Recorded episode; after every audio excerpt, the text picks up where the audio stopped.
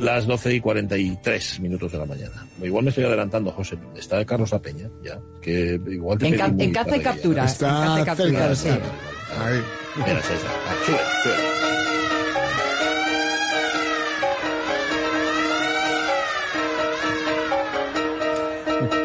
Tiempos de modernos, de otros tiempos, 12 y 43 minutos de la mañana. Carlos La Peña, ¿cómo estás? Muy buenos días. Muy buenos días. Pues Buenas. aquí estamos perfectamente, tan ricamente. estupendo, pues un gusto.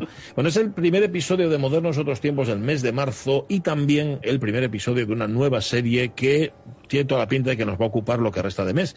Bueno, y a lo mejor hasta parte del mes siguiente, porque la vida de nuestra moderna de hoy, de la artista anglo-mexicana Leonora Carrington, Ozu, eso da para mucho. De hecho, la parte más recorosa de la audiencia la recordará como adláter imprescindible en la historia de otras dos modernas, sus dos grandes amigas, sus compañeras de vida en el exilio mexicano tras la Guerra Mundial. A saber, la fotógrafa Katy Horna, de la que ya hablamos aquí, y la pintora, y la pintora Remedios Varo. De hecho, Carlos, hoy empiezas a terminar de cumplir con la amenaza que hiciste en el último episodio de Modernos dedicado a Katy Horna, en el que prometiste dedicar serie a Remedios Varo y a Leonora Carrington, ¿verdad? Pues sí, vamos a intentarlo, Sí. ¿no? Porque además es que son tres artistas que están muy unidas. Primero, antes que nada, pues por la amistad. Las tres fueron muy amigas. Era una familia de afinidades, como dice la hija de Katy. Eh, vivían muy cerca, en Ciudad de México, en la colonia Roma, las tres. Katy Horna vivía en la calle Chihuahua, Remedios Varo en Álvaro Obregón y Leonora Carrington en la calle de Tabasco. Compartieron fiestas, juegos y complicidades, pero también una peripecia vital similar. Las tres nacieron con apenas 10 años de diferencia en Europa, en familias acomodadas y a principios del siglo XX. Las tres se rebelaron contra el papel que la sociedad de su época las reservaba como mujeres. Las tres se encontraron a sí mismas en sus sueños, en sus fantasías y, como no, esto lo volcaron en su arte. Y además las tres formaron parte de movimientos vanguardistas y en ellos las tres se negaron a aceptar que sus compañeros las ningunearan, que las trataran como musas y o como amantes. eh, o- y además las tres, Remedio, Katy y Leonora, se reivindicaron como mujeres, como artistas y como intelectuales. Pero en el camino de las tres también se cruzó la guerra y el fascismo y las tres tuvieron que huir de Europa y refugiarse en México. Las tres tardaron además en ser reconocidas en México y en Estados Unidos y además poco a poco los talentos de las tres sí están conquistando el mundo. Bueno, razón de más para dedicarles tiempo también a Katy Horna, ya se lo hemos dedicado, a Remedios Varo y a partir de hoy a Leonora Carrington. Por cierto, justo ahora, cuando empezamos esta serie, eh, en Madrid, Carlos está celebrando la primera exposición antológica dedicada a la obra de Leonora Carrington en España, ¿verdad? Sí, sí, además yo es que la estuve viendo el primer día que la pusieron y vamos, y claramente os la recomiendo. Si venís a Madrid antes del 7 de mayo, verla es una de las mejores cosas que podéis hacer, incluso mejor que tomar cañas conmigo. ¿eh? Vamos, una- es una exposición que aborda todas sus facetas como artista plástica, como pintora, pero también como escultora o como creadora de tapices, además de darnos muchas pistas sobre su magnífica obra literaria y lo más importante, sobre su forma de ver, de sentir, de soñar y de representar su mundo, un mundo en el que la imaginación es la verdadera realidad, donde nada es lo que parece, donde la magia es una forma de recuperar los poderes femeninos prohibidos y todo proviene de los sueños que plasma en el lienzo. Vamos, un mundo flipante, el de Leonora Carrington, en el que vamos a ver si nos sumergimos.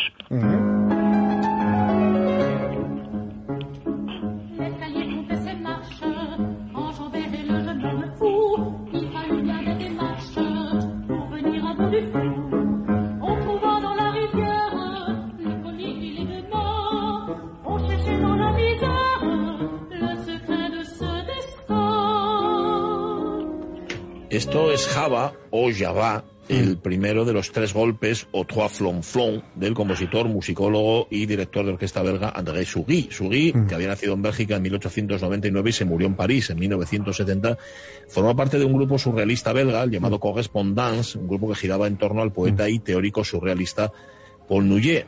Eh, la música de Sugui nos va a acompañar en este primer episodio protagonizado por Leonora Carrington, de cuyos primeros pasos, Carlos, intuyo, nos vas a hablar a continuación. Sí, vamos a intentarlo, ¿no? Porque Mary Leonora Carrington nació en Clayton Le Boots, cerca de Chuney, en el condado de Lancashire, en el noreste, en el noroeste de Inglaterra. Es la segunda de los cuatro hijos de una familia muy rica. Su padre, Harold Wilde Carrington, es un próspero eh, empresario. Es inglés, es muy rico y, vamos, más que muy rico, muy nuevo rico. Es propietario de una fábrica textil. Su madre, Mori Moorhead, era hija de un médico irlandés, tanto ella como su abuela materna, que se llamaba Mary Mónica, y como su niñera, también irlandesa Mary Cavanagh, a la que llamaban Nanny Carrington, la van a introducir desde muy pequeña en la fantasía de la mitología celta, a, base de contarle cuentos y leyendas, que la pequeña Leonora suma a su precoz velocidad lectora de autores tan fantásticos como Lewis Carroll, Jonathan Swift o los limericks de mi adorado Edward. Ujú. Es un mundo mitológico y fantástico que va a marcar su propio mundo, el mundo de Leonora, desde la más tierna infancia, ¿no? Sí, vamos, la propia Leonora lo resumía así. Dice, ¿crees que alguien puede escapar de su propia infancia? Yo no lo creo, ¿no? Ella, desde luego, ni lo hizo ni nunca lo pretendió. Además, creó su propio mundo como una forma de huir de la soledad. Y entonces decimos, pero ¿cómo una niña con tres hermanos puede vivir en la soledad?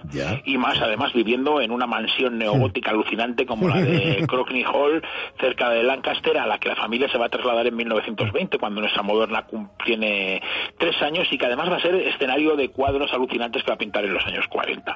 La respuesta parece estar en el hecho de ser la única niña. Ella explica en una entrevista a la jornada en 1996 sobre el origen del femi- feminismo, dice, yo nací en una familia donde hubo tres hermanos completamente salvajes. Dos eran más jóvenes que yo y el mayor, Pat, que soy medio irlandesa, era el más salvaje y tenía dos amigos, hijos de un pastor, que se llamaban Mr. Price. Pat y esos dos, que llevaban unas gafas pequeñitas, eran unos sádicos. Nos amarraban a algunos árboles y nos asatea- asaeteaban como a San Sebastián. También contaban chistes muy malos y eran más tontos que yo. Además, no dejaban la cantaeta aquella de que las niñas no hacen esto porque esto solamente lo hacen los niños. ¿no? Bueno, pues a, a esto eh, se sumaba que sus hermanos iban al colegio, pero ella permaneció en casa hasta los 11 o 12 años con una in- institutriz francesa con la que nunca congenió. Después la enviaron a un internado del convento del Santo Sepulcro en el condado de Essex, curiosamente el mismo lugar donde estuvo encarcelado Oscar Wilde.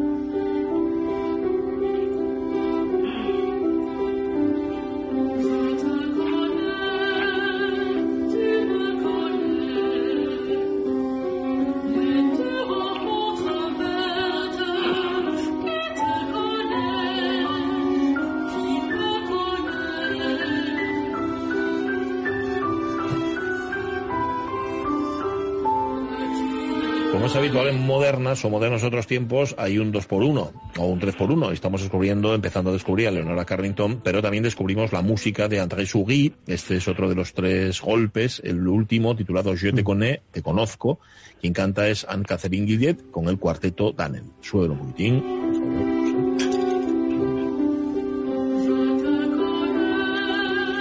André Sougui estudió en el Conservatorio de Bruselas. Primero sus composiciones estaban muy influidas por la obra de Debussy, como no, pero en el año 1923, amigo, fue un concierto pro arte en el que descubrió la música de Stravinsky y de Eric Satie y a partir de ese momento su modelo cambió. Quien no asumió, Carlos, el modelo del internado fue Leonora Carrington, ¿no? Vamos, de hecho la, la expulsaron. Según ella, la expulsaron por no colaborar, porque ella dice que tenía una especie de alergia a la colaboración. Eh, parece que la madre superiora envió una carta a sus padres en la que decía que la niña no era capaz de estudiar ni de jugar, por lo que se la devolvían. Vamos, esta no fue su única expulsión, también la echaron del siguiente internado católico al que la enviaron, ¿no? Claramente Leonora no entraba dentro del modelo previsto para las jóvenes de alta sociedad de prepararse para el mercado del matrimonio. Curiosamente, eso sí, fantaseaba pues, con meterse a monja o con ser santa, ¿no? Pero vamos, ella había construido su propio mundo con sus duendes, sus gigantes y sus fantasmas, como el que sabía que vivía en la torre de Crookey Hall, un mundo que a otros les parecería irreal, pero que era el suyo.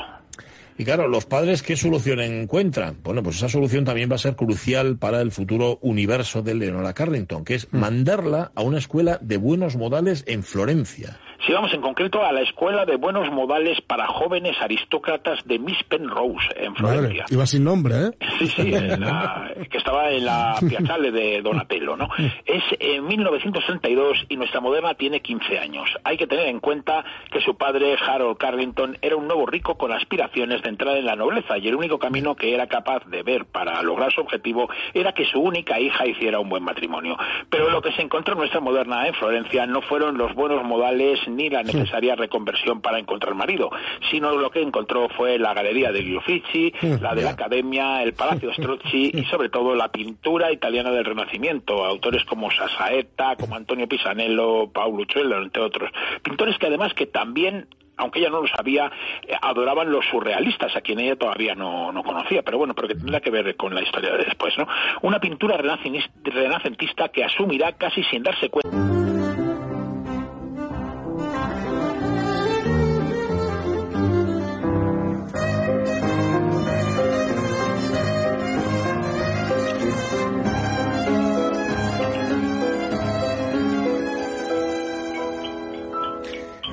Del año 1944, la que suena. André Sugy compuso entonces esta pieza para viola y piano. Sugy que fue amigo cercano de René Magritte, de Magritte, y fundó varias revistas musicales de carácter surrealista.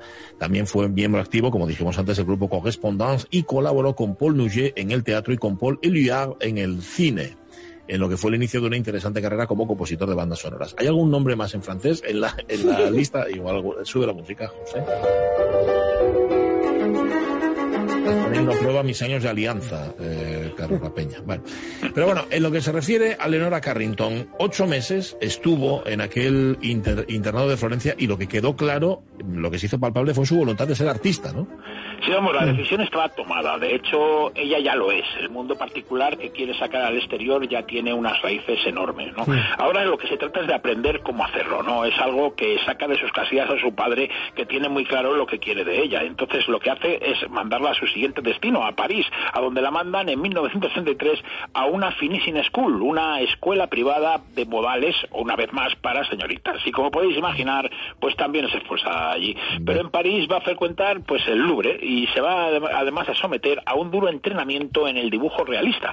Su maestro, un tal Simon, le, le obliga a dibujar constantemente el mismo objeto hasta que resulta perfecto. Ella, lógicamente, quiere pintar más cosas, pero el método del maestro le obliga a repetir y repetir una y otra vez. Puede estar todo un mes dibujando la misma manzana. Fruto de ello, logrará una técnica fabulosa y además unas manzanas que están para comérselas. ¿no? Pero como, como ella misma decía, ponerse a pintar sin saber dibujar es como tirarse al mar sin saber nadar.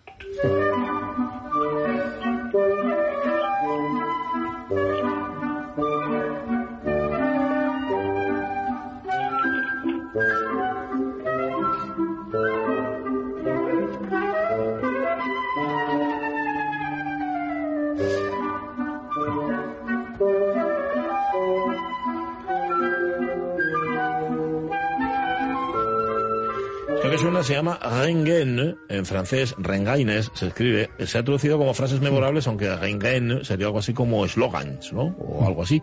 Esto es una obra de André Sugy del año 1937, es una suite de danzas, un género barroco que gustó mucho a las vanguardias históricas del siglo XX. La escribió Sugy para Quinteto de Viento, estamos escuchando el vals, el galop y la polka. En el año 37, ese año, Sugy era nombrado director de la radio belga, un puesto que va a ocupar durante toda la guerra y hasta 1946. Andrés Sugy murió en París en el año 1970. Bueno, suponemos que algún vals escuchó nuestra moderna Leonora Carrington cuando, el 29 de marzo de 1935, fue presentada ante la corte del rey Jorge V e iniciada ante la alta sociedad. Eran las cosas del padre, que, muy corto de miras como era, seguía R que R con su historia de casar a su hija, por muy rarita que le hubiera salido con algún aristócrata. Esta experiencia de debutar en la alta sociedad la relataría en un cuento fabuloso, en la debutante, que pocos años más tarde va a aparecer en la antología del humor negro de André Breton.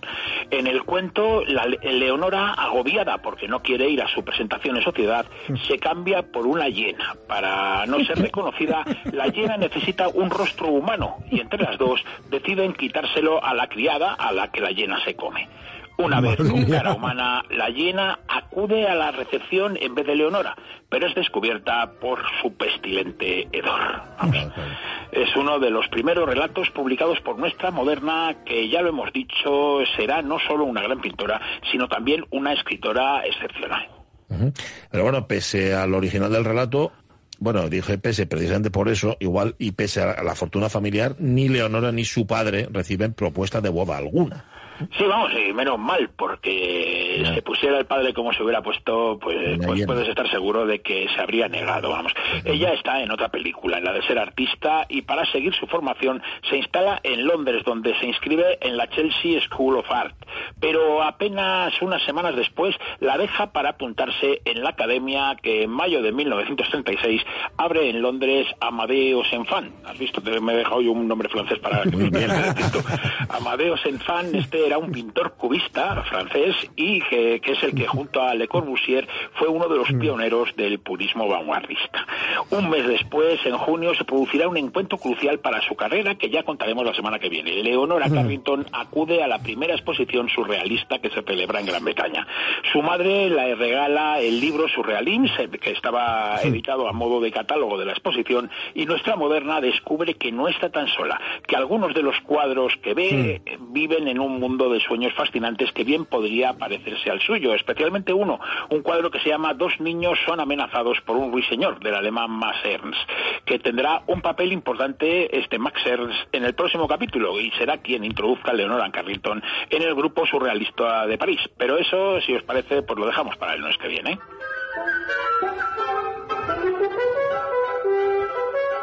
Nos parece, sí, señor. Y la semana que viene seguiremos hablando de Leonora Carrington, que lo que son las cosas, había nacido el mismo año en el que nació Florentino Soria, que han sido nuestros dos personajes, Anda. decía aquí en la radio mía. Mira. No son del mismo año, del año 2017. Bueno, gracias Carlos La Peña. Hasta el lunes que viene. Gracias a vosotros. Abrazo, abrazo, Carlos. Adiós, moderno. La una de la tarde, mañana volvemos, ¿no? Hombre, ¿veis? por supuesto. Señor. Sonia Villaneda, Jorge Alonso, José Rodríguez, Pachi Poncela. Ahora quedáis con el tren de RPA y antes las noticias. Sed muy felices. Adiós.